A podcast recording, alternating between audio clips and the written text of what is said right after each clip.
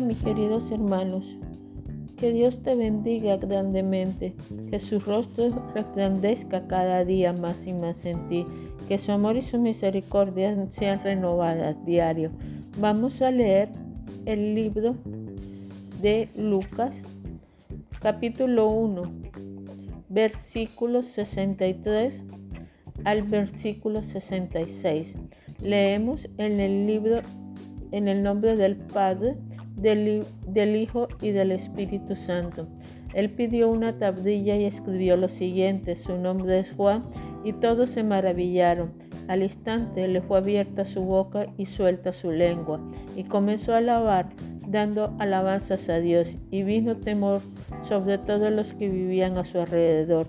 Y todas estas cosas se comentaban en toda la región montañosa de Judea. Todos los que le oían le guardaban en su corazón diciendo, ¿qué pues llegará a ser este niño? Porque la mano de Dios ciertamente estaba con él. Es glorificante saber que en este momento, cuando lo que acabamos de leer, estaban hablando del nacimiento de Juan el Bautista y estaban hablando de cómo Juan eh, Zacarías su padre, cuando dijo el nombre de Juan y lo escribió en una tablilla, porque ya Elizabeth le había dicho a los, a los de la ley que se iba a llamar Juan en el momento de la circuncisión del niño a los ocho días. No querían colocarle este nombre. ¿Por qué? Porque ninguno de su parentela se llamaba Juan. Pero Zacarías escribió en una tablilla que se iba a llamar Juan. Y en ese instante la lengua de Zacarías fue abierta. Pero ¿quién fue el que desató la lengua de Zacarías? ¿Y quién llevó en ese momento a Zacarías a alabar y a glorificar el nombre del Dios Altísimo? Esto fue hecho a través del Espíritu Santo. El Espíritu Santo en ese momento tomó a Zacarías y lo llenó como se llena un pozo vacío, un vaso de agua, para que él pudiera alabar y glorificar a Dios por todas las maravillas que había hecho. En ese momento, Dios le dio a Zacarías, a través de su Santo Espíritu, un don de alabanza y un don de profecía. Profecía es una forma de alabar a Dios. En este momento, ellos recibieron ese don de alabanza y de profecía para, para alabar al Dios Altísimo. Alabaron al Dios Altísimo por todas las cosas que había hecho en su vida. Cuántas cosas Dios ha hecho en tu vida, cuántas cosas Dios ha realizado. Milagros que, que pequeñamente tú no los observas, como en estos tiempos amanecer vivo y sin enfermedad en estos tiempos poder respirar libremente. Cada minuto de tu vida es para alabanza de Dios, para que alabes a ese Dios altísimo que te ha dado la vida, que te ha llenado, que te ha formado, que te dio vida, que te ha evitado que en estos tiempos de pandemia tú estés enfermo y si llegaste a estar enfermo, ha evitado que tú tuvieras muerto.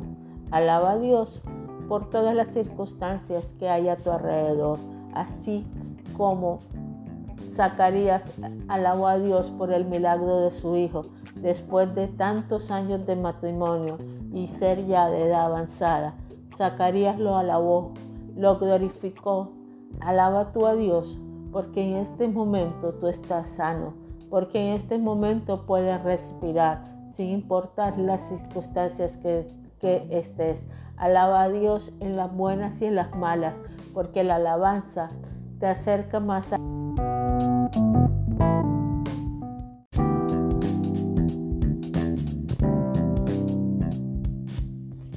Hola mis queridos hermanos, que la paz de nuestro Señor Jesucristo esté con ustedes, que su amor y su misericordia lo acompañen todo el tiempo. Vamos a estudiar el libro de Lucas capítulo 1, versículo 34 al versículo 38. Leemos en el nombre del Padre, del Hijo y del Espíritu Santo. Entonces María dijo al ángel, ¿cómo será esto puesto que soy virgen? El ángel le respondió, el Espíritu Santo vendrá sobre ti y el poder del Altísimo te cubrirá con su sombra. Por eso el niño que nacerá será llamado Hijo de Dios. Tu pariente Elizabeth en su vejez también ha concebido un hijo, y este es el sexto mes para ella, la que llamaban estéril, porque ninguna cosa será imposible para Dios. Entonces María dijo, aquí tienes a la sierva del Señor, hágase conmigo conforme a tu palabra, y el ángel se fue de su presencia. Es hermoso saber cuando te das cuenta que Dios para Él nada es imposible. Dios es una persona maravillosa. Digo persona, pero Él es Dios. Es alguien muy maravilloso, todo lo puede, es eterno. Para Él nada es imposible. Él escoge en Nazaret una mujer, una mujer que estaba apartada del pecado, una mujer especial, que lo más seguro era que fuera profeta una mujer en la cual él sabía que su hijo podía nacer y que lo iba a cuidar con amor y, esmero y que le iba a enseñar todo lo necesario. Una mujer en, el cual estaba santificada por Dios. ¿Qué vemos aquí? Aquí vemos que ya era el tiempo de concesión del Salvador, del Mesías, de Manuel, Dios con nosotros, de la profecía que se había dado en Isaías ya era el tiempo en el cual su hijo iba a venir al mundo. Envía un ángel para que su hijo fuera anunciado a la mujer en el cual iba a ser llevado y en el cual iba a nacer. El ángel se le aparece a María, un ángel que se llama Gabriel. Gabriel quiere decir mensajero de Dios. El ángel viene de la palabra ángelos que también quiere decir mensajero. Se le aparece y le da las buenas nuevas. ¿Cómo nacería ese niño? Ese niño iba a nacer con el poder del Espíritu Santo, el mismo poder creativo que hubo al inicio de la concesión del mundo, es el poder en el cual iba a ser concebido Jesús de Nazaret. Jesús de Nazaret fue concebido por ese poder creativo en el vientre de María. Desde el inicio de su formación, Jesús de Nazaret fue lleno del Espíritu Santo. Desde el inicio de su formación vemos la actividad del Espíritu Santo en toda la vida de Jesús de Nazaret. Él fue con el poder del Espíritu Santo, con su poder creativo, Jesús fue concebido en el vientre de María. Podemos ver que el resto de la gestación de Jesús fue una gestación totalmente normal, como cualquier gestación de un niño. Duró nueve meses en el, en el, en el útero de María y posteriormente este niño nació, pero nació con la llenura del Espíritu Santo.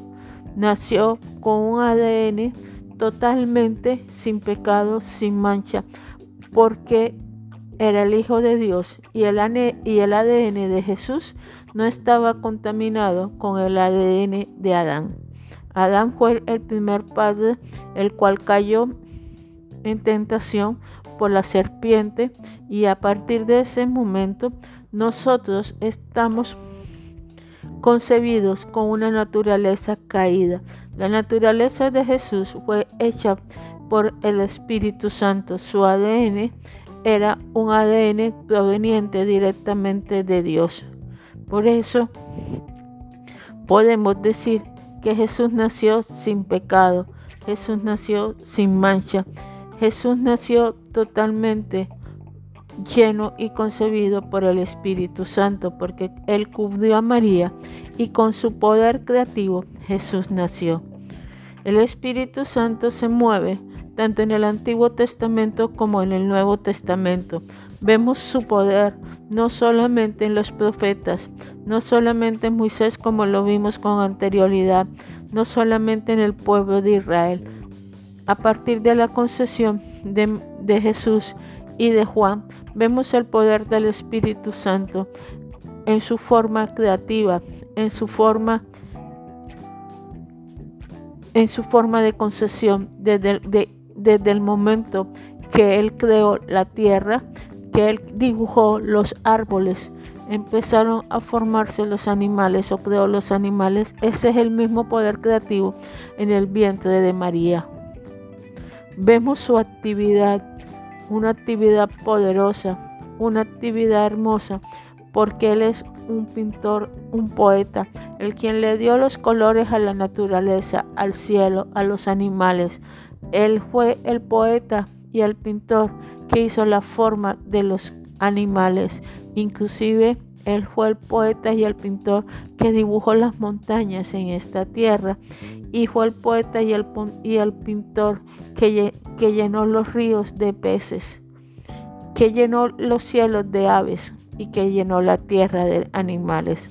Este es el poder creativo del Espíritu Santo, el mismo poder que está actuando ahora cuando las personas las personas les aparece un brazo cuando lo tienen apuntado, cuando aparecen dientes totalmente formados y nuevos en la boca de los creyentes, cuando se manifiesta a través de órganos nuevos como corazón, hígado, entre otros.